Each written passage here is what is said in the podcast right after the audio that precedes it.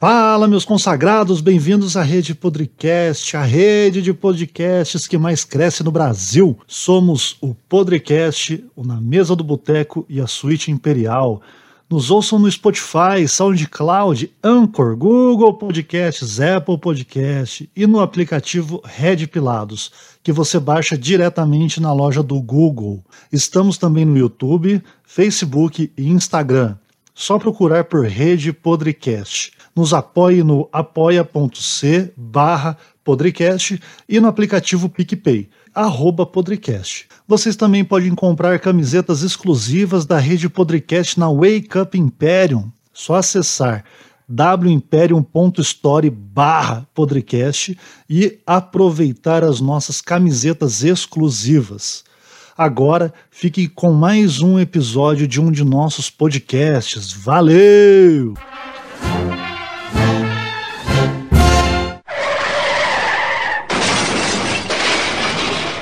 Cinco de novembro de 2019. Alan Terça Livre é convocado para depor na CPMI da fake news. Não mais que de repente, Frota faz a seguinte declaração. Como ele não vai responder às perguntas, eu só vou mostrar, eu ia perguntar se ele, porque eu vejo ele tweetando, retuitando e marcando essas contas aqui. Ou seja, ele apoia o que essas contas falam e essas contas que eu vou mostrar aqui agora, todas elas são contas que assassinam reputações, humilham as pessoas, agridem as pessoas verbalmente, todas, sem exceção. Todas, sem exceção. E ele retuita ele marca as pessoas, ele conversa com essas pessoas. Eu tenho aqui. Então, como o senhor não vai responder, mas eu vou mostrar. Boteco Mov Movimento Direita. Esse eu não conheço, não. Deixa eu seguir. Qual que é arroba? Siga, siga ele aí. Pô, Alan, que isso? Não lembra do seu amigo, arroba bar de baixo custo? Eu não ia deixar vocês ouvindo a voz desse energúmeno todo o tempo, já que ele não citou todas as arrobas, eu citarei aqui nesse podcast, por favor, compartilha. Foram citados arroba, underline brasileirinhos, arroba leitadas, underline loen, arroba mande reverse, arroba pássaro, PA55AR0, arroba mande M parte 2, arroba que diabo cetinha, arroba imp afrobege, Mr. Romanini, nosso sócio, arroba Visão Macro, arroba Loen22XXII, arroba Bar de Baixo Custo, sou eu, Boteco, arroba Show Showzinho, C-H-O-U, C-H-O-U, Z-I-N-H-O, Show Showzinho, arroba Let's Dex, top 10 em Dex. Beijo, Letícia.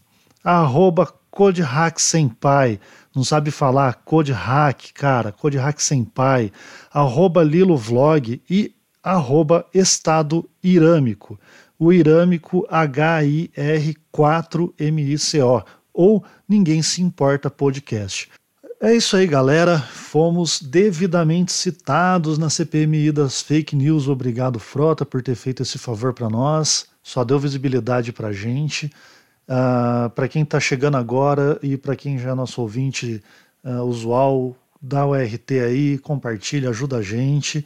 Fiquem agora com o episódio 2 que fizemos com Silvio Grimaldo, onde a gente fala bastante sobre milicos e positivismo. É uma aula para quem não sabe o que é positivismo e só gosta de falar isso.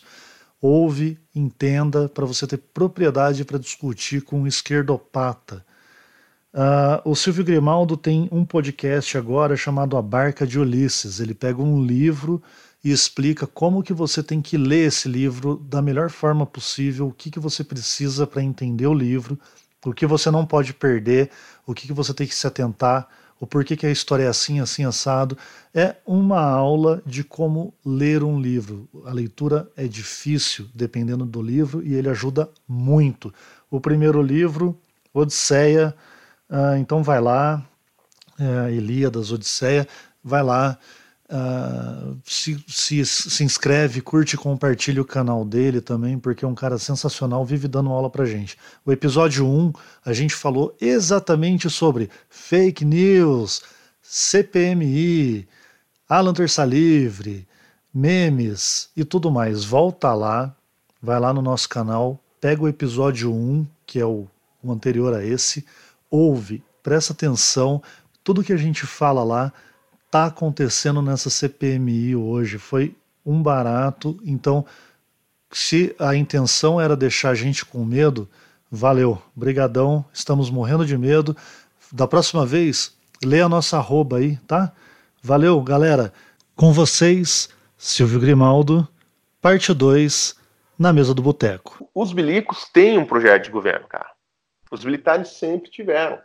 Aqui, eu insisto, é um projeto positivista. Esses dias tinha um aloprado lá no meu Twitter, ah, eu tenho 40 anos, sei lá, na vida militar, nunca conheci um positivista. Eu falei, meu filho, eu não estou falando assim um discípulo do Augusto Conte, que vai lá na igreja positivista do Rio de Janeiro ou de Curitiba. Eu não estou falando disso, caralho.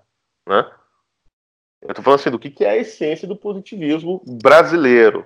Né? Sim. Se, se, eu, é... eu, se, eu, se eu pedir para você explicar o que, que é isso, você consegue? Conselho, cara. Ah, eu quero saber. Boa. Então, é uma coisa que eu acho que muita gente fala sem saber. É o seguinte, cara, o positivismo é uma doutrina ideológica, uma ideologia criada por um sujeito que chama Augusto Comte, lá na França. Né? Esse cara, ele tinha sido secretário de um outro sujeito que se chamava Saint-Simon, que era um, um nobre francês que era, foi um cara que criou, assim, foi um dos primeiros socialistas franceses, na época do, do socialismo utópico, né? Então o Simão achava assim que o desenvolvimento tecnológico das nações ia chegar num ponto em que a gente ia conseguir ter duas luas no céu, né? Mar de limonada. não, não, não, não tô zoando, assim, são os exemplos que ele dava mesmo, né? Caramba e que a gente ia viver no mundo da racionalidade perfeita, onde todo mundo seria feliz seguindo os ditames da razão, etc. Uhum. O Augusto Conte pega isso e, e, e, tenta tirar isso de uma simples o sonho utópico do, do Saint-Simon, que era um cara meio, meio maluquinho, né, e transformar de fato num programa, né, uma, uma doutrina filosófica muito bem elaborada, que abordasse uma série de ciências, etc. Né? Curiosamente, o Saint-Simon também inspirou outros socialistas franceses que inspiraram também o Karl Marx. Né? É, depois o, Marx tem um livro que critica muito o, o, o, o Engels, aliás, o, socialismo utópico e tal, mas assim, né, o germe da coisa, que é o sonho de uma sociedade planejada e dirigida pela razão, de uma, aí a razão aqui no sentido instrumental, né, pela, pela ciência, né? Uhum. ou até, vamos até pela engenharia, né? Estava no germe, é a essência da coisa, entendeu? Tanto do positivismo quanto do marxismo. Essa daqui ainda é assim, uma herança lá do iluminismo, né? Assim, ah, vamos sepultar né, a Idade Média, as trevas, o obscurantismo, a superstição, etc., e viver todos aqui no mundo da razão. Bom, o que acontece, tá? O positivismo não vinga em lugar nenhum, nem na França. Né? Uhum. Mas ele vem parar no Brasil. Né? Quer dizer, no direito, depois ele entrou né, em algumas áreas e, e, acabou criando uma série de monstrinhos. Mas o positivismo ortodoxo vem parar no Brasil. Por que, que eu falo positivismo ortodoxo? Porque o Conte ele era tão aficionado com esse negócio da razão ele acabou ficando louco. Né? E se lembrar, né, para quem está ouvindo aí que já tem lido Ortodoxia do Chesterton, no primeiro capítulo da Ortodoxia, ele dá uma definição de louco lá que é fenomenal. Ele fala assim: ó, o, o maluco, né, o insano, é aquele sujeito que perdeu todas as capacidades humanas, menos a razão. Caramba. É o cara que tudo tem que ter uma, tudo tem que ter uma lógica, entendeu? Então, esse é o sujeito. Ele não. Né, até o Chess dá um exemplo. Assim, né? Qualquer pessoa normal que está andando numa rua e tem uma, umas, umas folhagens, assim, com umas flores e tal, o sujeito pega e passa a mão ali para sentir o orvalho e tal, né, o frescor das plantas, não sei o quê. O louco não, porque ele é racional, ele fala assim, mas por que, que você faz isso? Né? E você não sabe explicar, eu fiz porque eu fiz, sei lá, né? não tem nenhuma razão para fazer isso. Né? Sim. É igual criança, né? criança anda passando a mão na parede, né, cara, para deixar os pais loucos, né? Sim. Aquelas manchas assim de gordura. Fala, por que, que você faz isso? Eles não sabem dizer. Eles fazem porque eles são crianças e, e, e seres, seres humanos fazem coisas sem pensar. Né? Agora, os loucos não fazem nada sem pensar. E o Conte ficou maluco. Quando ele foi ficando maluco, aquilo que era uma doutrina filosófica, ele foi transformando numa religião. E ele mesmo chamava de religião, chamava religião da humanidade. E ele criou uma igreja que é, é, um, é uma, uma, uma demoníaca da igreja católica. Né? Então ele criou ritos, ele criou um calendário, ele criou um panteão de santos, né, que eram grandes cientistas da humanidade. Então estava lá é, Isaac Newton, é, Kepler, Copérnico, tinha um panteão, né? E, e no lugar da Virgem Maria estava lá a dona, esqueci o nome dela, mas era a, a mulherzinha lá por quem ele era apaixonado e que nunca deu bola para ele, obviamente. Né? o cara era beta também. Né? O cara era beta total. né? E, então ela estava lá no lugar da Virgem Maria. Então tem o panteão. Aí ele criou todo um sistema doutrinário filosófico né? que deveria ser aplicado na condução do mundo. E a essência da coisa era assim. Então ele criou uma filosofia da história, não? como Marx também criou a dele. Né? No, no, marxismo a história vai do, né, do, do, do, do mundo antigo para o feudal, do feudalismo para o capitalismo, para o socialismo, né?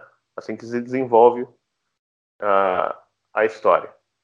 E para Augusto Conte é assim, a humanidade primeiro surgiu uma fase é, religiosa, mítica, onde as pessoas acreditavam em qualquer besteira. Depois ela progrediu né, para uma fase metafísica, onde ainda se acreditava nas especulações abstratas da filosofia, etc., que é mais ou menos ali a época que o Conte está, né, século XIX, final do século XVIII, que é a época ali do, do final do, do iluminismo, né? Uhum. e vai progredir para uma fase positivista ou positiva, que seria a fase então que a humanidade vai ser guiada só pela razão, né? onde assim, já abandonamos todas as crenças é, é, religiosas, supersticiosas, todas as crenças é, metafísicas, né, as puras abstrações da razão, estamos no mundo da pura empiria, né, onde tudo segue regras, segue leis universais e demonstráveis né, de desenvolvimento. Então, o que ele pega? Ele pega a ciência newtoniana e transforma num modelo. Né? Ele fala assim, então tudo vai ser regido como é regida a física. Então você estabelece leis universais e depois você deduz os fenômenos a partir daquelas leis. E você consegue criar tecnologia a partir disso, né? Então uhum. você consegue criar, sei lá, tipo, por exemplo, a balística, que é uma ciência que surge só, só depois de Newton, você consegue fazer um negócio desse. Né? Então ele acha que na, nas ciências sociais você conseguiria fazer a mesma coisa, deduzir leis de desenvolvimento social né, e conseguir organizar sociedades a partir dessas leis. Então ele cria uma espécie de engenharia social, né, que nunca funcionou. Sim. Bom, essa igreja que ele criou, essa religião que é baseada nessa filosofia da história, vem para o Brasil e é criado o apostolado positivista. Né? E esses caras, né, os positivistas em geral, eles acreditam nisso, então que eles são a, a vanguarda do positivismo, eles conhecem as leis do desenvolvimento histórico, eles conhecem o desenvolvimento da razão, eles são todos cientistas, eles não acreditam mais em religião, nada. Bom, aí os caras, o que, que eles fazem? Eles, eles começam a, a, a dizer isso. Então, eles, eles se colocam como a vanguarda da razão, entendeu? Eles conhecem o desenvolvimento da razão, então o papel do apostolado né, é divulgar o positivismo e as ciências até todo mundo se tornar um ser puramente racional. Tá? Isso é o positivismo ortodoxo. Né? No, no, Brasil, o apostolado positivista tem, tem um, um, papel importante, mas o positivismo acaba, vamos dizer assim, se diluindo aqui da sua maneira ortodoxa e acaba criando certas feições, adquirindo certas feições nacionais. Tá? Mas o resumo, para a galera entender né, o problema, é o seguinte: o positivismo ele é uma doutrina revolucionária. Né? E o que isso quer dizer? Né? E aqui eu, eu, me apego à definição do Olavo. Esse é um, um movimento revolucionário é né? tudo aquilo assim, é um grupo de pessoas né? com um projeto de sociedade futura né? que para e utópica que para realizar essa sociedade precisa concentrar o poder todo da sociedade em suas mãos. Uhum. Então, é uma elite, né, uma vanguarda, que conhece o futuro, né, e, e, a realização desse futuro depende da concentração do poder em suas mãos. Então, essa é uma elite dirigente. Né, isso é o movimento revolucionário. Né. Tem, tem, outras características, mas esse é o mais, é o principal. Né. Então, assim, o positivismo ele faz parte do movimento revolucionário, assim como o marxismo também, que o marxismo, os marxistas conhecem as leis do desenvolvimento histórico, que é a luta de classes, é o materialismo histórico, etc. Né? E, e, o papel do marxista é fomentar as contradições de classe para vir o desenvolvimento mais rápido, né? para a revolução vir mais rápido e derrubar o capitalismo, surgiu o comunismo. Tá? Então, no positivismo Sim. tem essa, o papel da, da elite positivista é dirigir o Estado. Por quê? Porque o Estado é a concentração do poder.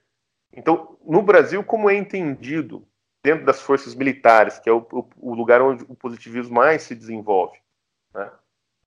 que o desenvolvimento da nação depende de uma elite científica, né, científica no sentido que conhece as leis do desenvolvimento científico, capaz de organizar toda a sociedade. Né? a partir dessas leis e, e geri-las cientificamente. Esse processo é demorado, né? Assim, não é de uma, uma noite, do dia para o outro que os milicos começam a pensar assim. Né? Mas o que acontece? Em 1889, quando tem o, o, o golpe da República, né? quando os militares dão o primeiro golpe no Brasil e mandam embora o imperador, ali já era todo mundo positivista. Né? Os militares. Tem uma história disso que eu não vou contar aqui, mas assim, eles já eram todos positivistas. Né? Uhum. Acreditavam pelo menos nessa versão política do positivismo. A religião, o positivismo não era tão levada a sério. Mas essa ideia já era bem clara na cabeça deles. Como as escolas militares eram dedicadas às ciências exatas, às engenharias, né? então eles achavam naturalmente que eles próprios, né, os militares, eram essa elite. Né? Essa elite Entendi. que deveria organizar a nação. Então você tem já uma, primeira, uma primeira ditadura militar logo de cara, né? Em que o Marechal Deodoro fecha o Congresso, né, fala, bom, se a gente é a elite aqui, né, que sabe de tudo, a gente não precisa de Congresso para fazer lei, quem vai fazer lei sou eu. Né? Então fecha o Congresso, e assim vai. Quando, né, depois veio o Marechal Floriano, né, retoma o Congresso, mas o Congresso é tutelado né, pela violência extrema do Marechal Floriano, que é um, um genocida bárbaro e cruel, né, adulado pelos militares até hoje, mas é um criminoso terrível né? provavelmente um psicopata. Né? Caralho. E, e né, conheci o Marechal de Ferro.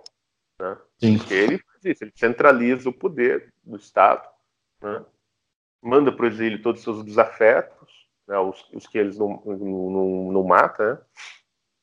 e, e, centraliza o desenvolvimento da cidade. Lógico que dá uma merda do caralho, né, e ele acaba então entregando o governo aos civis. E aí você tem um longo período de governo civil com alguma interferência né, militar. Mas o que acontece nessa época, cara, da mesma maneira que hoje, né, todo cidadão médio é mais ou menos marxista nas suas crenças, né, hoje no Brasil, né, se pegar qualquer sujeito uhum. inteligentinho, ele é meio marxista, né, meio esquerdista, acredita em umas besteiras assim que são pura é, vigarice marxista que ele acha que é muita cultura, mas né, é a tal da hegemonia gramsciana, né?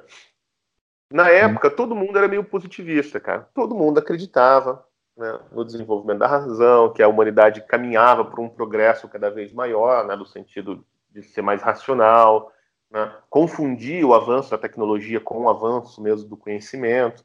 Né? Então, acreditava nessas coisas. Então, todo mundo, assim, era um, era um otimismo enorme, né, ali na virada do século todo mundo acreditando de fato que a humanidade agora estava sendo né, é, é, conduzida pela razão humana. Bom, então ali você tinha um clima. E os militares eram os caras que mais acreditavam nisso, até por, por uma certa assim. É, é, assim, é, baixa autoestima, né? Porque os militares eram muito desprezados né, no, no Império, né? Pela elite política. Então, os militares não optavam nada na condução do Império.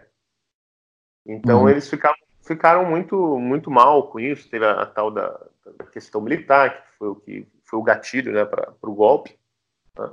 Então, eles tinham essa, essa síndrome aí de, de vira-lata, né? Porque eles, eles achavam o seguinte: porra, a gente é os caras que estudam, a gente sabe tudo de engenharia, de engenharia militar, a gente sabe construir estradas, sabe construir ponte, a gente que sabe como organiza cientificamente o, orçamento do país, etc. Mas a gente não pode mandar, tem que deixar esse bando de político aí, safado, sem vergonha, né? esses civis que só pensam nos seus interesses, não pensam no interesse da nação.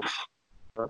Uhum. Então eles sempre tiveram isso. Então, esse sentimento né, de que eles deveriam controlar a coisa toda, porque na verdade só eles sabem né, é, organizar uma nação, isso se desenvolveu numa doutrina né, com o passar do tempo. Tá? Você teve uma série de agitação militar, né, militar do, dali do final da, do século XIX até 1930, que foi o que a gente chama de movimentos tenentistas, né? que eram revoltas militares, sempre contestando, de alguma maneira, o poder é, federal, né? E que você não vê nenhuma ideologia explícita, entendeu?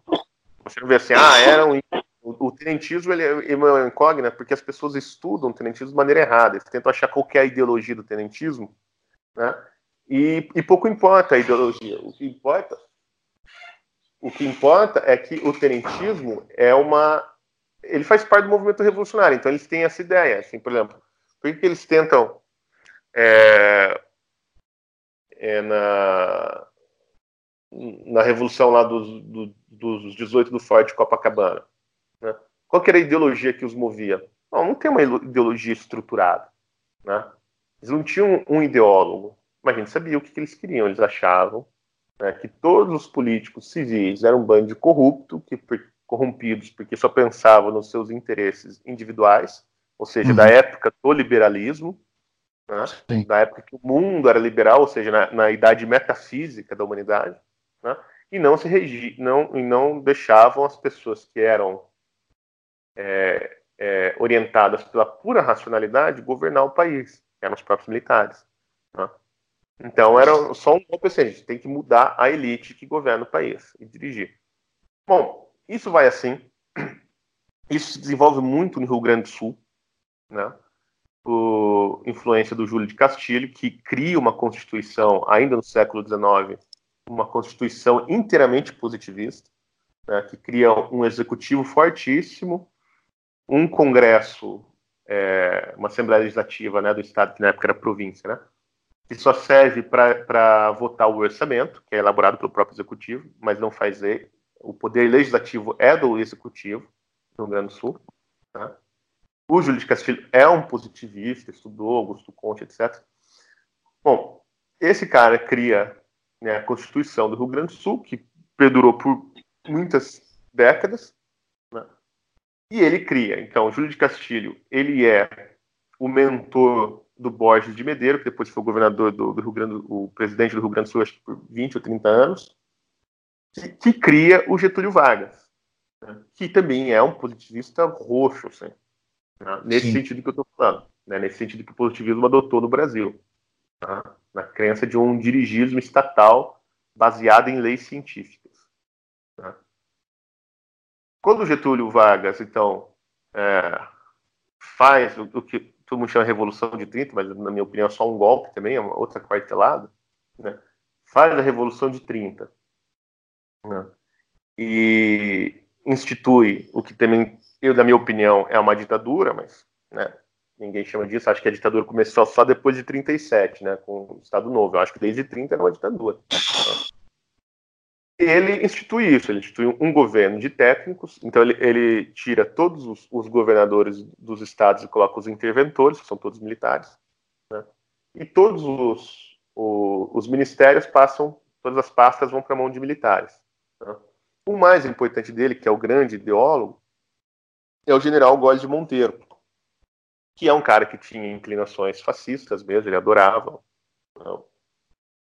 O, o, tanto o nazismo quanto o fascismo. Ele é um cara que foi condecorado na Alemanha, então ele tinha uma inclinação pela organização militar alemã, certo?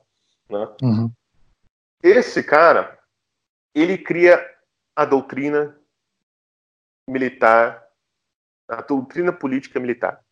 Tá? Esse cara, chama General Góes de Monteiro. Né?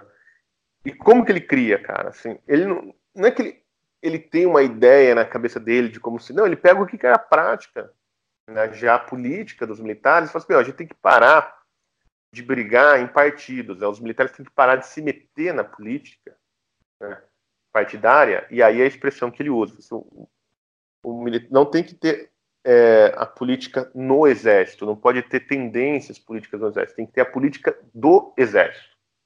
Né? E o que, que, é essa política do exército, cara? Né? Que ele cria. É, é, o, é a seguinte coisa: é que o exército é o responsável pela organização nacional da pátria, da sociedade. Então, na verdade, o que ele faz assim, ele é o exército assim, aplicando uma doutrina das organizações a uma nação inteira. Né? Ele fala assim, toda organização nacional tem que ser gerida, se não diretamente pelo Estado, pelo exército, mas tutelada pelo Estado. Por quê? Né? Por que, que é assim? Eu, eu, vou, eu, vou, ler um trecho aqui, que eu estou até com, com, o livro dele na mão, e acho que vai ficar hum. bem claro, cara. É o seguinte, sendo o exército um instrumento essencialmente político, né, a consciência coletiva deve se criar no sentido de se fazer a política do exército e não a política no exército. A política do exército é a preparação para a guerra, e esta preparação interessa e envolve todas as manifestações e atividades da vida nacional. Todas as manifestações e atividades da vida nacional. No campo material, no que se refere à economia, à produção, aos recursos de toda a natureza, e no campo moral, sobretudo uhum. no que concerne à educação do povo e à formação de uma mentalidade que sobreponha a tudo os interesses da pátria. Ou seja, o que ele está dizendo aqui? Cara, que todos os recursos de um país, né, os recursos materiais e humanos, devem estar submetidos à estratégia de defesa nacional, ou, ou o que ele chama ali de guerra. Tá? Então, o desenvolvimento, que isso, por exemplo, isso é o que os militares fizeram durante a ditadura militar de 64. O desenvolvimento econômico do país, ele se submete às necessidades do exército, às necessidades da estratégia de defesa. E isso fica bem claro na, na, na doutrina nacional, de, da doutrina de segurança nacional, da Escola Superior de Guerra, que diz exatamente isso. Né? O desenvolvimento está atrelado à, à segurança nacional. Né? É uma função da segurança nacional. Então, Sim. Então, o que, que e, e, essa doutrina do Góes de Monteiro, depois ele foi elaborando cada vez mais, né? Ela, cara, ela, ela é a que, que determina a política do Exército até hoje. Ela foi reelaborada depois pela, pela, pela Escola Superior de Guerra em outro contexto, tá? um, um pouco já mais de abertura para a participação do, dos Estados Unidos, etc né? mas já não era uma doutrina tão nacionalista como era do, do Góes, né? já na época do depois dos anos 60. Mas ela foi reelaborada, mas na sua essência ela continua mesmo, ou seja, o exército tem que organizar a nação inteira, e até ele, você vê, ele fala do ponto de vista moral, a educação, etc., né? para que todo mundo esteja submetido à estratégia de, de defesa nacional. Uhum. Então, assim, no final das contas, o exército, cara, é o ponto culminante da vida da, vida da, da pátria, da nação. Entendi. Assim, todo mundo está trabalhando para as Forças Armadas. Né? Então, assim, ah, você abriu uma estrada de não sei onde, não sei onde, bom, tem que ver se isso condiz ou não condiz com o que os militares estão pensando. Né? Então, você vai então... criar certas instituições, etc. Tudo isso, isso passa né, pela consideração de onde isso coopera ou não coopera para assim, para preparação para a guerra. Sim, e aí faz sentido com o Paulo Chagas tomando na, na, na, literalmente no cu com uh, postagem de, de, de, internet e logo na sequência ele ele indo contra todas as probabilidades e defendendo o, a CPI da fake news, que é para tirar a liberdade do povo, que faz sentido com o que eles esperam mesmo, que é o Estado regendo tudo e aí eles vindo e tomando de novo o poder do Estado. Exatamente, Vai... porque onde você tem liberdade, cara? Você tem liberdade em comunidades políticas. Você não tem liberdade uhum. dentro de organizações. Por exemplo, eu não sei na né, empresa que você trabalha o que, que você faz, mas você é um funcionário de uma empresa. Você tem liberdade nessa empresa? Não. Né? Não. Nenhum funcionário tem liberdade dentro de uma empresa, cara.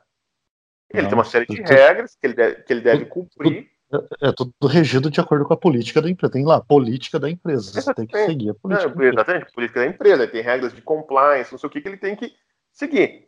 Tá? Mas exatamente. ele não tem liberdade. Ele pode, lógico, assim, ele tem alguma liberdade no trato com as pessoas, né? Ele tem a liberdade de escolher se ele trabalha naquela organização ou não. Né? Isso que eu, é, é, isso que eu ia falar. A, a, única liberdade é você escolher de trabalhar lá ou não. A partir do momento que você escolhe trabalhar lá, você não tem liberdade de fazer o que você quer. Você tem que trabalhar de acordo com a liberdade que a empresa rege. Isso aí é. Agora, você pode até ter uma liberdade para escolher o melhor meio de atingir aquele objetivo da empresa. Agora, liberdade de mudar os rumos da, da, da empresa, de decidir os rumos da empresa, assim, as políticas, é, as decisões estratégicas e tal, normalmente o funcionário não tem, a menos os funcionários que são contratados para isso. Né? Sim. Mas normalmente são os acionistas da empresa, os donos. Então você, você tem uma liberdade, uma certa liberdade dentro de uma organização, mas você não tem a liberdade para mudar a natureza e os rumos daquela organização. Certo? Sim. Na comunidade política, não o civil, né, o cidadão da comunidade política, ele só tem liberdade se ele tiver essa liberdade de opinar os rumos daquela comunidade. Sim. Senão, senão, senão ele pode ter assim, uma série de liberdades, como tem, sei lá, um cidadão lá na, em Pequim. Né? O cara pode ir para onde ele quiser, né, dentro de Pequim, ele pode arrumar o emprego que ele quiser, não sei o quê, mas ele não opina nada no rumo político da comunidade. Então ele não tem liberdade. Né? Liberdade. Se ele quiser, se quiser ir para Tóquio, ele não pode se ele não tiver um visto, porque precisa pode. de visto. Não, mas liberdade só faz sentido desse ponto de vista. Você tem liberdade para decidir sobre o seu destino. Né? Que no Sim. caso da comunidade política implica sobre, decidir sobre o destino da comunidade política. Então o que acontece, cara? O que, que os militares fazem? Isso que o Góes Monteiro chama de política do exército, na verdade, não é um modelo político. É um modelo organizacional. Entendeu? Ele, ele, é, ele é uma estratégia para gestão de, de organizações. Tá? Que é o Exército, que é uma organização fechada, né? E não para gestão política. Até gestão política, para mim, é bola quadrada, né? Uma coisa que não pode ter gestão é política, porque a política, na minha visão, pelo menos, é, é o confronto de, de interesses diversos. Né? Então não tem como Sim. você gerir isso, né? Tem como acomodar momentaneamente. Então, assim, então, essa visão liberal da política, ou seja, que é política, é o embate, é a disputa de interesses individuais, né, geralmente é, mediada por um Congresso, né, e o Congresso é a representação dos interesses individuais, isso é um horror para o militar. O militar não consegue Sim. entender isso. Como que interesses individuais defendidos do Congresso pode se sobrepor aos interesses de uma nação, e só existe na cabeça deles essa nação, que eles entendem que existe um, uma entidade nacional, entendeu? Um ser nação, que depende deles para existir. Entendeu? Então, o milico não consegue entender isso. Então, para os militares, desde o golpe da República até hoje, o Congresso sempre foi um problema. Os políticos civis, né? Hum. Sempre foi um problema. Por quê? Por quê? Não é só para os militares, é para o movimento revolucionário em, em geral, porque para os marxistas também. Porque o Congresso, né, com a sua representação dos interesses individuais, dificulta o desenvolvimento nacional. Impede que o executivo faça as coisas necessárias para se preparar para a guerra.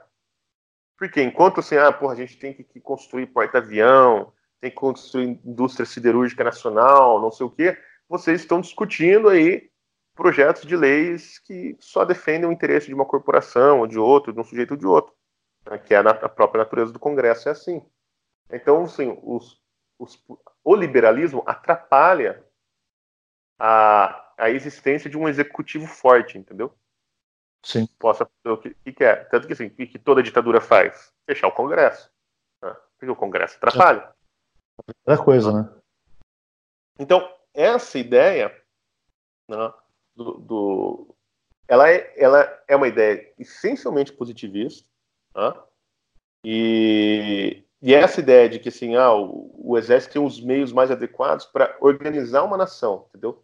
Não é para para fazer política, são os meios de organizar uma nação. Né?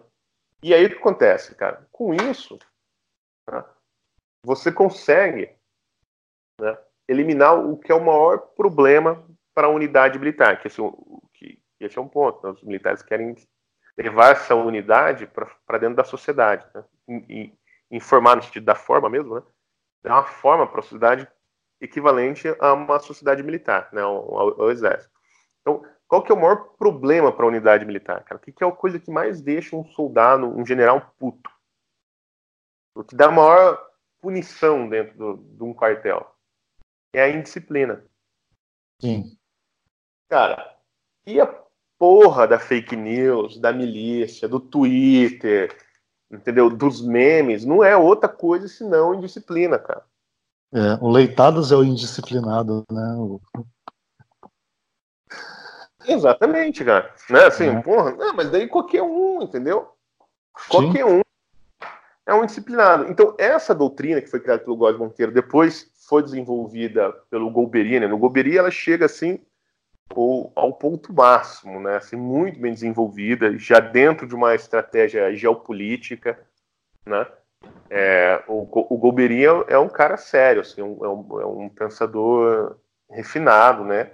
E é um, de fato é um intelectual. Acho que foi o último intelectual que, que o exército realmente teve. Mas, cara, a doutrina do Golbery é a doutrina do general Góes Monteiro, requentada e adaptada ao, ao contexto da Guerra Fria. Né? Uhum. Né? Do, do lado dos militares. Depois você pega os manuais do, do Miramatos, né, os manuais para a Escola Superior de Guerra, os livros que ele escreveu né, de geopolítica e os manuais da Escola Superior de Guerra, que são influenciados por ele, é a mesma coisa. Né? Então, qual que era o conflito que tinha, por exemplo, no, governo, no começo do governo Bolsonaro com o Santos Cruz? Porque é óbvio na cabeça né, do, do Mourão e do Santos Cruz que eles deviam segurar o Bolsonaro e os seus ideólogos indisciplinados e implantar o governo, a política do exército. É, é voltar, é, é, voltar com o exército ao poder de maneira de, democrática, entre aspas, né? Que eles não é, conseguiriam é o, eleger, eles, chamam eles não... é o que eles chamam de tutela. É, por exemplo, é o que Sim. eles fizeram com, com o governo do Getúlio Vargas. Né? O governo do Getúlio Vargas, mesmo o Estado Novo, nunca foi exatamente uma ditadura militar, só porque os militares não eram presidente, né? não eram um general. Sim, mas eles estavam tutelando. Tutelando. Então, assim, o que, que eles imaginavam? Que eles iam conseguir tutelar o governo do Bolsonaro. Né? Eu achava que esse, esse problema iria aparecer mais tarde, quando começassem as privatizações. Né? Eu sempre achei assim, meu, ele colocou dois grupos que são antagônicos, são os liberais e os militares, né? e a hora que for começar as privatizações vai dar problema. Né? Mas veio antes, cara, porque né, o Mourão e o Santos Cruz foram muito fominha. Né? E começaram a tentar, a tentar é, controlar e, e, e, e, tutelar o Bolsonaro. E aí ele tem mais um agravante, porque o Bolsonaro ele é um mau militar, né? Cara, ele foi expulso do exército por insubordinação. Sim. Ah, é, quem o... diga até que ele é capitão porque foi a negociação para ele sair do exército. Fala, porra, a gente põe de capitão aí, você sai para encher o saco vai fazer política.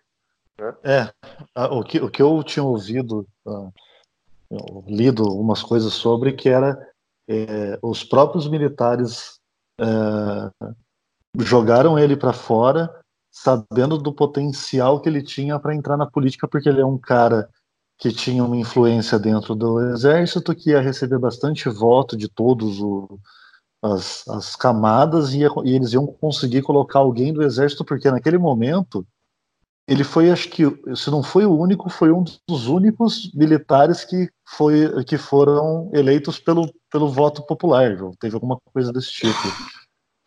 Então eu acho que teve uma jogada dos militares para manter alguém no, alguém do exército no poder e tal, mas eu não sei como é que foi e tal, e se ele. Se ele... É, mas como agora sim, agora o, o, Bolsonaro ele é presidente, então o Bolsonaro é lindo, né? Mas Exatamente. antes, cara, o, o Bolsonaro é mal visto entre os militares. Porra! Por quê? Porque ele é um insubordinado. Porra, ele foi preso. ele é até hoje. É, exatamente, ele é até hoje. Assim, eu conheci uns militares em Brasília que não, realmente não gostavam do, do Bolsonaro, né? O, famoso grupo dos generais. Né? Então, assim, esse grupo dos generais, que é a coisa mais engraçada que eu já vi. Né? Antes da transição, ali na época ainda das eleições e tal, não, os caras sentaram e começaram a fazer projetos para tudo. Então, eles tinham um, um programa para educação, eles tinham um programa para saúde, eles tinham um programa para as reformas da economia, junto com alguns intelectuais liberais, né? Meu e Deus. eles só não, não, avisaram o Bolsonaro, entendeu? Eles esqueceram de pensar que eles estavam fazendo isso aí. Logo quem, né? E aí, quando começou a transição, o Bolsonaro foi nomeando os ministros, colocando cada um na sua salinha na pasta lá para começar a desenvolver. Os generais foram ficando de fora, esses generais desse grupo, que o Bolsonaro chamou os generais que eram próximos dele. Né? Sim. E e aí esses outros generais lá do famoso grupo dos generais, né, ficando de fora, né, eram mais coronéis do que generais, na verdade, né, nesse grupo, e começaram a atacar o Bolsonaro. Aí assim, foram pegando os cargos de terceiro escalão dentro de estatais, né, foram pegando assim Sim. as rebarbas, mas todo mundo achando que virar ministro, né. Sim. É, e, e aí né, algumas coisas acabaram colocando dentro do, do projeto de governo lá, na, da proposta né, de, da campanha, para dar agradada aos militares e tal. Mas foi uma coisa ridícula, assim, cara. Os caras estavam naquele clima de ah, agora é a nossa vez, entendeu? Sim, e, e, e, e o engraçado é que. O engraçado é que você falou uma coisa. Sim. Uma coisa que você falou engraçado que assim, tá, como tá tudo ligado, né? Os, os militares ficaram putos porque não teve para eles a mídia que surfou na onda, que se dizia de direita, também ficou puta porque não teve carguinho para eles. Aí você tem também os políticos que ficaram putos porque não teve carguinho para eles. Cara, todo mundo que surfou na onda esperando carguinho, que esperando alguma coisa, literalmente se fudeu e automaticamente, em menos de um ano, voltou contra o governo, cara. Os caras não esperaram dar quatro anos, cara. Incrível. Não, não, cara. Mas, mas olha só, mas isso era claro, porque você pegar em fevereiro de 2018, se procurar na, na internet, quem tá ouvindo pode procurar, dar um Google, vai achar, se não me engano é fevereiro de 2018, o general Vilas Boas já estava dando entrevista falando que o exército, o general Vilas Boas é o comandante do exército, né, cara? Ele sim, não é um qualquer um. Sim. Dando entrevista falando que o exército não apoia o Jair Bolsonaro. O, Bolsonaro sim, o, o exército não tem candidato, mas não é o Bolsonaro. Sim, foi. Isso eu lembro. Eles tirando o corpo fora, literalmente, todo mundo achando que eles fossem. Contra até o último momento. Sim. Né? Por quê? Porque, porque eles sabiam, cara, que esse projeto conservador né, é, não aceitará a tutela militar. Cara, porque não é, porque, porque a gente quer uma sociedade livre, não uma sociedade tutelada. Exatamente. Uma, uma sociedade de liberdade, não uma sociedade organizada. Né? A gente quer ajudar ninguém de bandido não nos mate na rua, mas que também não tem um monte de soldado enchendo o saco. Entendeu? Sim, é, é. O, o, negócio é assim, o, a organização que eles esperam, que eles acham, é o controle que a gente não quer, né? Que é o excesso de controle. Exatamente. Por isso que, que eles defendem esse da fake news. Né? Por isso que eles defendiam né, é, verbas para a imprensa, porque o, o, Santos Cruz, assim, cara, qual era o problema dele? Ele, ele que tinha que fazer isso e não fez, cara. Né? A, a, vamos dizer, a, não é exatamente a guerra contra a imprensa, mas cortar né, o dinheiro da, da presidência, né, do, do governo, para a imprensa. Por quê? Porque, cara, ele sabe que se a imprensa está bem alimentadinha, né, com dinheiro público, vai ajudar o governo e ajudar os planos deles, entendeu? Ou ia, eu ia fazer igual a imprensa estava fazendo no começo, defendendo os militares né? contra o Bolsonaro. Isso é legal, né, cara? Se o Bolsonaro é tão foda, cara, que a gente viu o jornalista que apanhou, né, disso, pelo menos que apanhou na ditadura militar, defendendo em general, né, cara? Isso aí é demais, né? Isso é um fenômeno. Porra. Né? A, gente, os generais gente... viraram as melhores pessoas do país. Né? É, quando o Mourão começou a falar diferente do Bolsonaro, os caras Ah, porra, a Miriam Leitão quase gozou, cara, de tão feliz que ela ficou, porque, porra, aí quando ela começou a falar bem do Mourão, todo mundo falou, peraí, a mulher, ela fez a vida dela falando que foi é, torturada é. Pela, pelos militares e agora, do nada, o Mourão virou a melhor pessoa do mundo para ela. Porra. Qual foi o discurso da mídia e dos próprios militares? Que os militares vêm com o discurso racional, né, conciliador, ah, são nossa, pessoas moderadas com quem você pode conversar, etc. E o Bolsonaro e os bolsonaristas são, como eles chamavam de são os ideólogos, o pessoal que só quer né, a divisão, etc. Né, que é o, conf o confronto. Fala, meu, primeiro assim, isso Sim. é a natureza da política. Não existe política sem quebra-pau. Sem Exatamente. confronto. E, e, e sem troca. Isso, isso aí... Oi? E, sem troca de ideia, né? Exatamente. Né? Sem disputa acirrada de, de projetos divergentes. Né? Isso é um sonho totalitário, uma sociedade sem isso.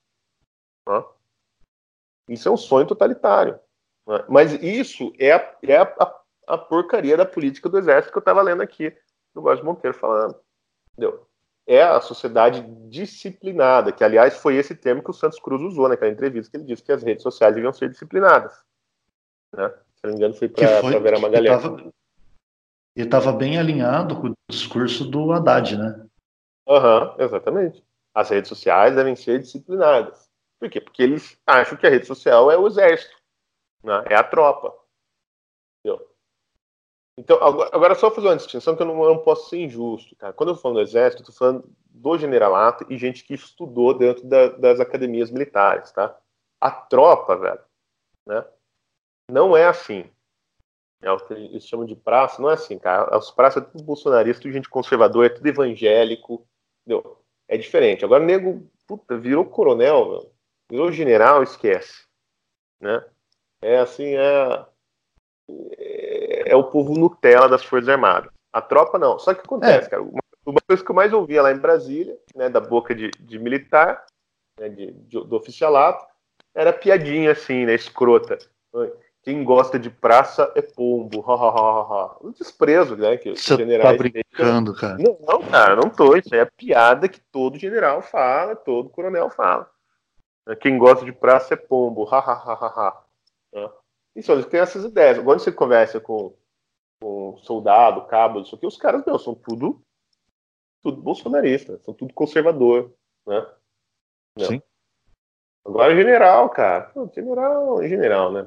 Aí eles começam a ter essas ideias, né, de controlar o país. Então, por que, que eles estão defendendo, cara, essa agenda? Porque eles percebem que isso que o André Asa né, chama de bolsonarismo, etc., é um, um elemento insubordinável. Quer dizer assim, mas insubordinável o quê, cara?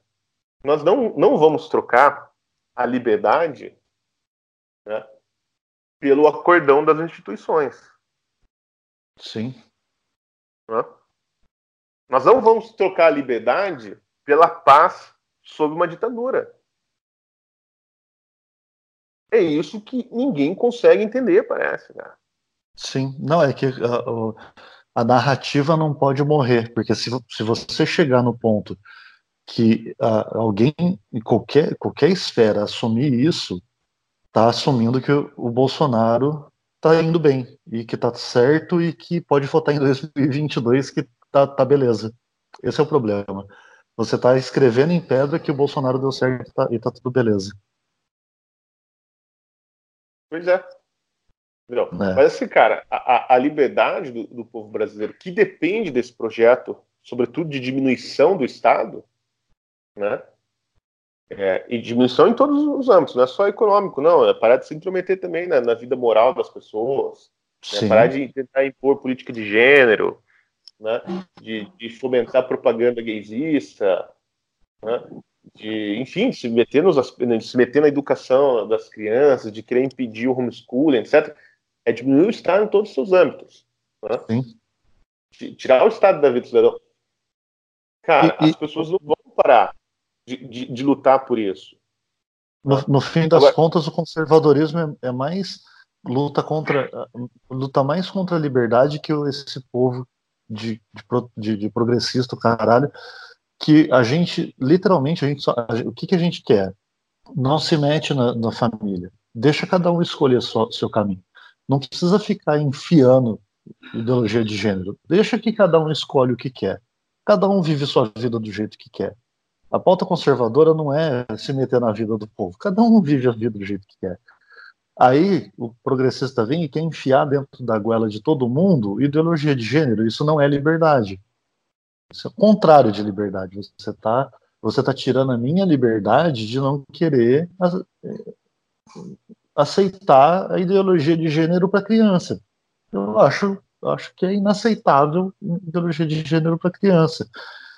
E você forçar isso, você não está lutando pela liberdade. Você está lutando contra a liberdade de uma parcela de pessoas que não querem isso. Então, assim, é mais fácil você deixar as coisas acontecerem, cada um fazer sua escolha, cada um fazer o que quer da sua vida, e isso você está dando muito mais liberdade para as pessoas do que você está fazendo o que está acontecendo hoje, que esse bando de militante, esse bando de pauta, esse bando de coisa muito louca que está acontecendo no Brasil, no mundo, né? Não é só no Brasil.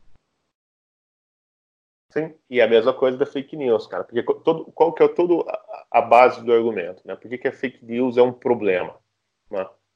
Porque as democracias, para sobreviverem, você precisa poder escolher, né? racionalmente. Né? Para você fazer uma escolha racional, você precisa ter informação né? boa. Né? Então, um sujeito bem informado faz escolhas melhores, na teoria.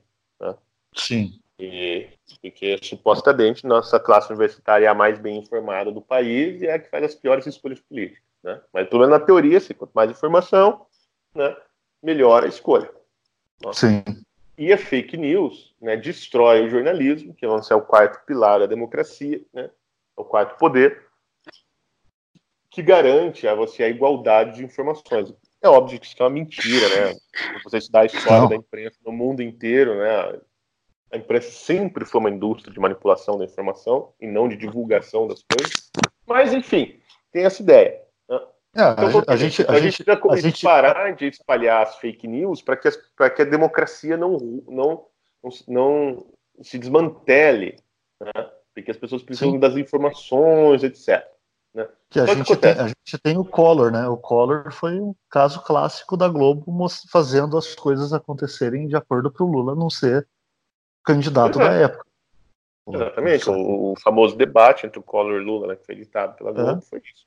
Né? Então, mas o que acontece, cara? Nessa tentativa de assim, salvar a liberdade da democracia, né? o que, que eles estão calando? Eles estão calando as pessoas, porque eles não vão calar os jornais. Eles não vão fechar a imprensa, eles não vão fechar o Estadão, a Folha. Talvez feche o antagonista. Entendeu? De tanto é. tomar processo, acabe fechando. E, e, é, né? e, é quem tanto, e, é quem tanto, e, e é quem tanto defende isso, né? Vai, vai voltar na cara não vão fechar a Rede Globo. Entendeu? O que eles vão fazer? Eles vão acabar com os canais de, de, de, de comunicação da população. Né? Então, qual que é o discurso? É o velho discurso positivista. Para salvá-los de vocês mesmos, eu terei que tomar né, essas atitudes. Meu né? Deus. É o que o Olavo fala, né? Ah, é vamos nós, né? é uma das, das inversões da mentalidade revolucionária, né? A, mentalidade, é a inversão entre sujeito e objeto da ação, né? Ele dá um exemplo assim que é, o, o culpado, né, pelos genocídios para a mentalidade revolucionária sempre é a vítima, né? Uhum. Então, e aí ele citou um exemplo, né? Do, do, acho que era uma carta do Che Guevara né, reclamando, né? Vejam só os crimes que esses burgueses os obrigam a cometer.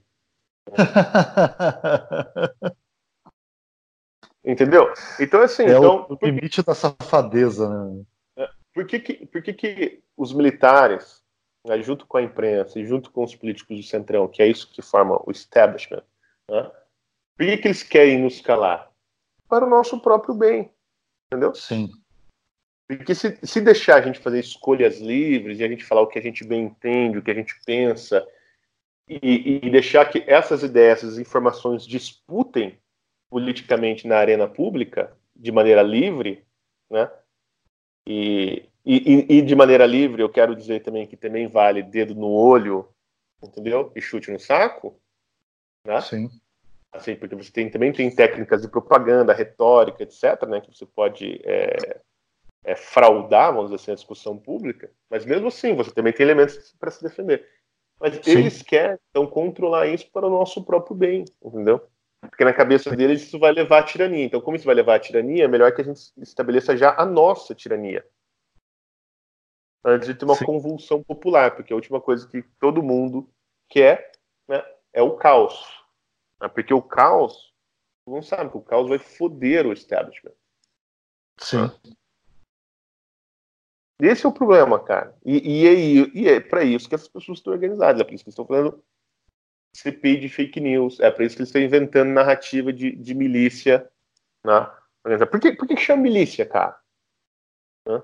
Porque, quem, quem, o que é uma milícia? A milícia é um grupo militar que contesta o monopólio do uso da força das Forças Armadas do Estado. Sim. Não é exatamente isso? A milícia é o quê? É um exército concorrente com o exército nacional, ou com as forças policiais. Então, assim, a, a própria escolha da, do termo, né, a metáfora, já diz a visão que eles têm, cara. Sim. Ah. É isso aí. Ah, então, assim, o que, eu... que é a milícia virtual bolsonarista? Porra, é um grupo de gente que coloca em risco a política do exército. O domínio total do exército sobre a vida pública. Agora, essas Sim. bestas quadradas desses jornalistas, desses esquerdistas, né, desse povo globalista, eles acham que eles estão lutando por um mundo de maior racionalidade, de maior liberdade, que era isso que Augusto Conte prometia, isso que o Marx prometia. Né? Sim.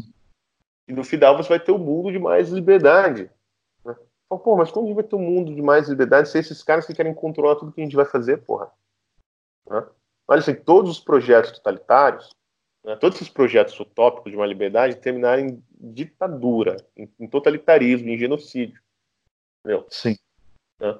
E, e no Brasil, cara, você não adianta falar, ah, não, mas no Brasil isso vai acontecer porque aconteceu na Venezuela, cara, que é aqui do lado. Sim, né? é só dar oportunidade. Ah, ninguém achava que ia acontecer na Venezuela. Sim. Né? Eu conheci, um, eu conheci um empresário boliviano em Miami. Né? Ele falou para mim, cara, ninguém achava que ia acontecer isso aí na, na Bolívia. Entendeu? Então, assim, todo mundo foi, não, cara, isso vai passar, isso vai passar, isso vai passar. E quando viu, o nego tinha sido já mandado embora de casa, a empresa dele tinha sido confiscada. Sim. A empresa tinha sido confiscada pelo Estado. E o cara não tinha mais nem os meios de fugir do país. Então, era, um, era um empresário rico, né? E o cara saiu a pé do país, né? E aí depois conseguiu juntar recursos e tal, e fui, fugir para Miami. Né? Se exilou em Miami. Mas assim, a, a, galera acha não, isso nunca vai acontecer. Né? É. E, Ó, e quando acontece não tem como controlar, né, velho? Chega que agora, chega. por exemplo, com tudo isso que está acontecendo hoje na América Latina, agora chamaram lá uma manifestação antifascista aí em São Paulo, né? Vai acontecer acho que sábado ou domingo.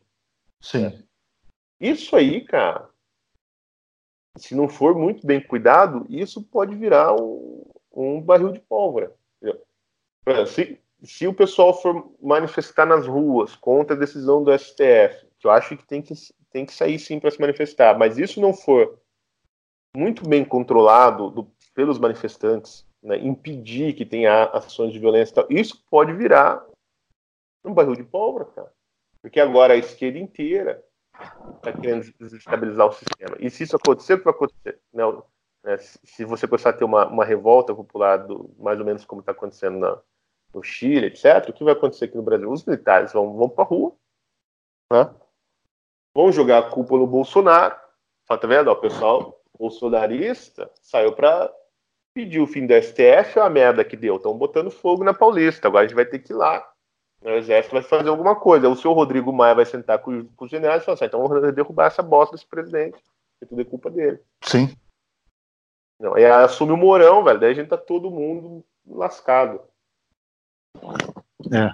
Aí, aí o povo vai ver o que, que é a brincadeira mesmo, né?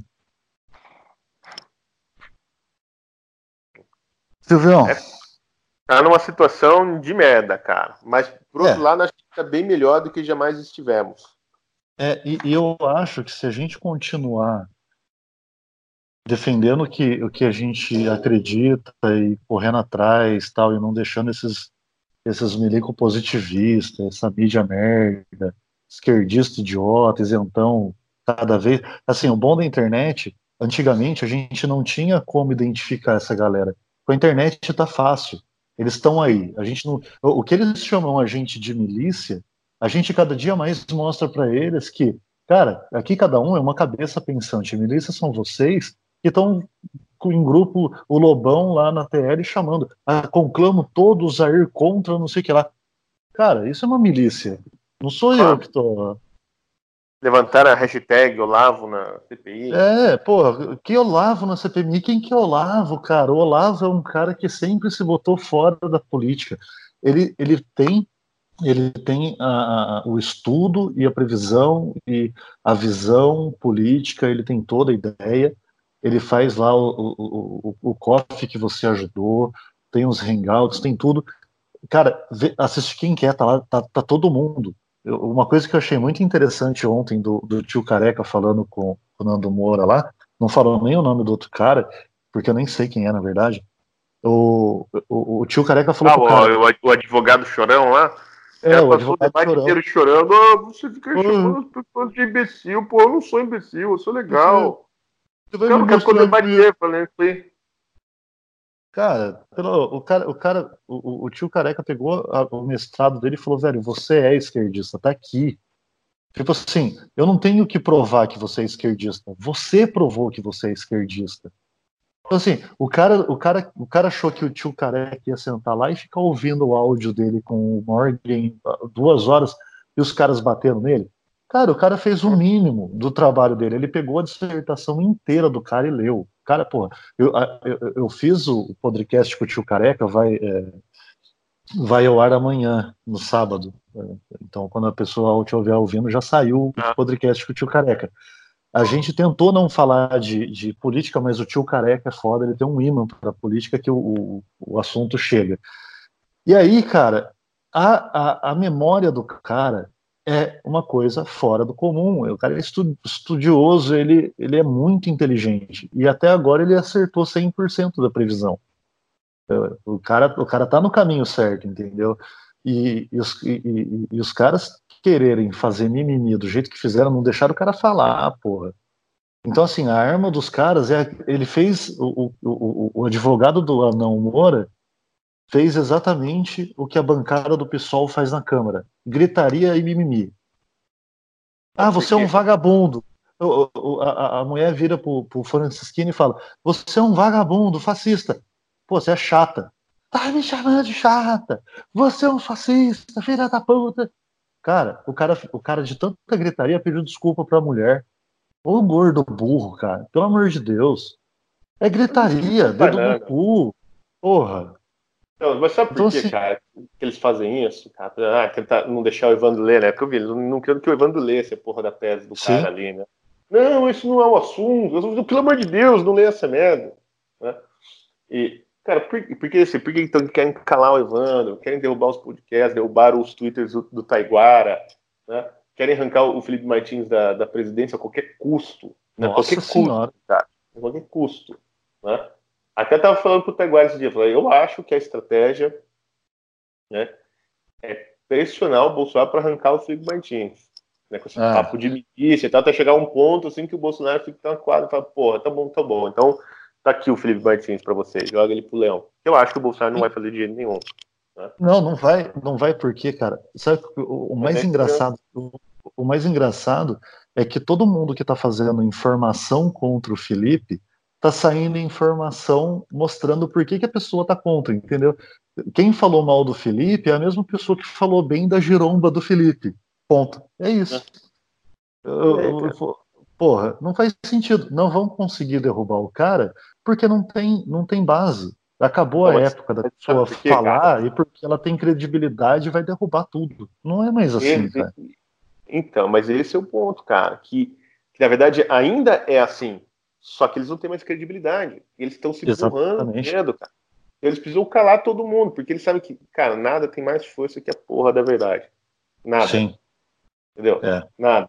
Então, assim, ó, aqui, aqui, o Francisquini, cara, ele, ele, ele, ele, é muito.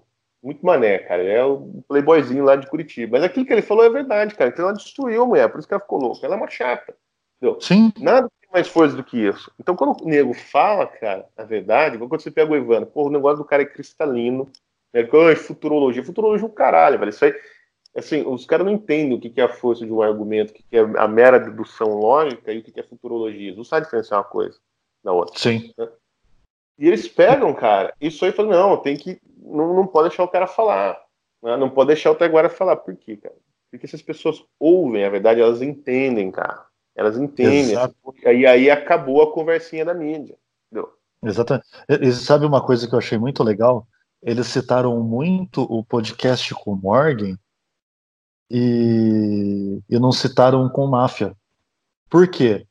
Se, a, se uma pessoa, se o, se o, afegão médio ouviu o Morgan, eles falam num, num, nível técnico alto, uma cultura acima.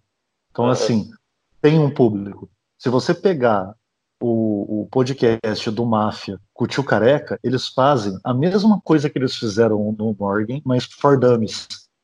É, é o, ainda... é o grupo irmão caminhoneiro né? Exa exatamente. Então, assim, se você, se você pegar o podcast do Máfia, o tio Careca, é exatamente o que eles falaram no Morgan, só que numa, numa, numa, numa linguagem, nossa, afegão médio, total, cara. Assim, se você passar no Zap, a tia do Zap vai começar a entender para que, que serve a porra de um CPMI, CPI, blá, blá, simples, sem, sem narrativa, sem força barra. Isso, cara, eu achei fenomenal, porque o Nando poderia ter pego o trecho do, do Máfia, mas não, ele pegou do Morgan, porque do Morgan é uma alta cultura, é uma linguagem que ele consegue pegar e jogar contra os ouvintes, o tal do um milhão de ouvintes que ele fala que tem, ele consegue jogar. E esses um milhão de ouvintes estão acostumados a ficar ouvindo gritaria todo dia e não estão acostumados a ouvir o Morgan todo dia. Então eles pegam aquele trecho do Morgan e pegam aquilo como nojento. Pô, o cara é nojento, o cara é. Ah, não sei o que lá, o que os caras estão falando. Mas pega os oitenta e tantos eh, Senso Inc. que tem aí, os Guten Morgen que tem. Pega um Oliver Talk aí, não sei quantos que tem. Vai ouvir os caras. Porra, você vai aprender pra caralho, velho. Ninguém quer aprender. Essa que é a verdade. A falta de cultura, a, a falta de cultura brasileira é uma merda, velho. É, e tem outro, cara. Se o cara tipo, divulga o, o podcast do, do Máfia ali no, no, no, canal do. Do Nando? Do Nando, o que acontece, cara? No outro dia, todo assim, a, a, a rede Red Pilada de podcast vai ter um milhão de ouvintes, cara. Sim, no outro dia, porque cara... nego ali, a nego vai descobrir o, o ninho, entendeu? Sim, eles estão eles estão se coçando para não falar o nosso nome, porque cada dia porque a gente tem incomoda um. ali para tudo quanto é gosto, velho. Tem para gamer, tem para nerd, entendeu? tem para nego que vai na zona todo dia, né, Aloen? Tem para é. tiazinha do Zap, tem para caminhoneiro, tem para polícia, tem para tudo, velho. Todo Sim. mundo falando a mesma coisa, numa modulação diferente, e se falar, cara, fudeu, entendeu? Se, se isso aparecer num canal, por exemplo, como o do Nando, né? É, cara, vai dar audiência para essa gente. Então, assim, ele, ele pede. Um, vai derrubar dele, né? É, ele abre espaço para uma concorrência fodida. E, e, e, de gente que tá puto com ele. Né? Sim. É, eu não acho o Nando filho da puta. Eu acho que ele tá fazendo cagado. Né? Eu acho que ele, sim, ele tá teimoso, falar... sim, em vez, de, em vez de, de, assumir que errou e dar o braço todo, ele tá obstinado no erro. Né? Ó, eu vou fazer por seguinte. princípio uma decisão estratégica. Mas assim, cara, porra, velho. Né? Ele sabe, se ele falar do, do, do podcast desse, cara, fudeu pro lado dele. Entendeu? Porque tá o nego vai descobrir, então, o público dele vai descobrir que existe uma outra narrativa muito mais articulada e convincente do outro lado. Assim, no, quando a gente tá falando naquele submundo da direita, né, na contracultura, no mundo dos podcasts, do, dos twitters, né? Sim, eu vou falar. Isso vem para falou, super... Você falou uma coisa que é. Uh, eu não acho o Nando Moura tal. Eu não vou discutir sobre isso. Eu só vou falar para você. Ouve, é, pega o, o uh, pega, pega o vídeo dele de hoje. E aí, se você manter a sua, a sua opinião, beleza. Mas, cara, eu também achava que o Nando Moura só tinha escolhido errado e estava de mimimi. Como ele tá, como, como aumentou a renda dele, ficar no meio termo, então ele conseguiu ganhar um monte de esquerdista e de, de view de esquerdista, ele tá mantendo uma narrativa. Eu achei que fosse depois de hoje, cara, porra, do que ele, fa... do que ele falou e fez com o tio Careca, eu falei, cara, não, para, eu peguei um nojo desse cara total, velho. E eu não sou ninguém, graças a Deus, mas, porra, que nojo que eu peguei desse cara, velho. Não é, porra, total. Desculpa, continua, velho. Não, é isso aí, cara. Acho que já deu, né? É, então, eu vou. Uh, eu vou até falar para você, cara. Eu vou conseguir cortar esse, esse, esse nossa conversa em dois episódios, que foram duas horas de papo. Eu vou lançar um uh, no começo da semana, acho que lá pela terça-feira eu consigo lançar, e o outro sai na quinta-feira. Então teremos uh, o episódio 2 quebrados em dois, então vai ser episódio 2 e 3. É, porque aí ah, a gente tem o legal é que teve um momento que a gente cortou e começou a falar dos milicos, aí eu vou, eu vou cortar nesse momento e. Ah, fica, é, dá uma. Exatamente. É, então, ficou legal, ficou legal. Mas, cara, fenomenal, velho de novo, eu não sei como agradecer esse tempo que você Não, eu que agradeço, eu, cara. Eu até sei como agradecer. Quando você estiver por São Paulo, você me avisa, tiver de bobeira numa quinta, sexta-feira à noite, avisa a gente toma uma breja, porque é, São Paulo é fácil acesso para a gente, então tá de boa. Aviso a galerinha, tem uma galerinha, tem a Amanda Sindman, é, que apoia a gente sempre aí. É, ela tá por São Paulo também, então Pô, vai ser um, um prazerão receber você aí para tomar uma cerveja por nossa conta. É, deixa eu. Boa, não tem como. É, agradecer também o pessoal que ouve a gente, o pessoal do Apoia-se. A gente tem um, pessoal que começou a apoiar a gente, quero agradecer demais. É, a, a, nossa intenção é cada vez mais melhorar o nosso alcance e, e qualidade. Uh, no começo desse vídeo você já uh, ficou aí em como ajudar a gente, todos os caminhos, apoia-se, PicPay, uh, ouve a gente no Red Pilados, o, o, Silvio falou que usa um agregador X, o pessoal que quer usar uma, uma via completamente de direita é o Red Pilados, é só procurar no Google, não tem na Apple por enquanto, infelizmente, porque o, o Astronave Sonora, é só procurar lá, arroba Astronave Sonora, ele é o cara que mantém o Red Pilados, ele, ele mantém com, com recurso próprio, é um cara que trabalha sozinho, ele não mostra a cara, ele não se apresenta. Eu espero que um dia ele grave comigo, e ele sabe que se ele não gravar comigo, gravar com outro, eu vou atrás dele e vou dar um murro nele. É, é, porra, o astronave eu tenho, eu tenho como um irmão nessa rede social demais, cara. Ele é um cara muito firmeza.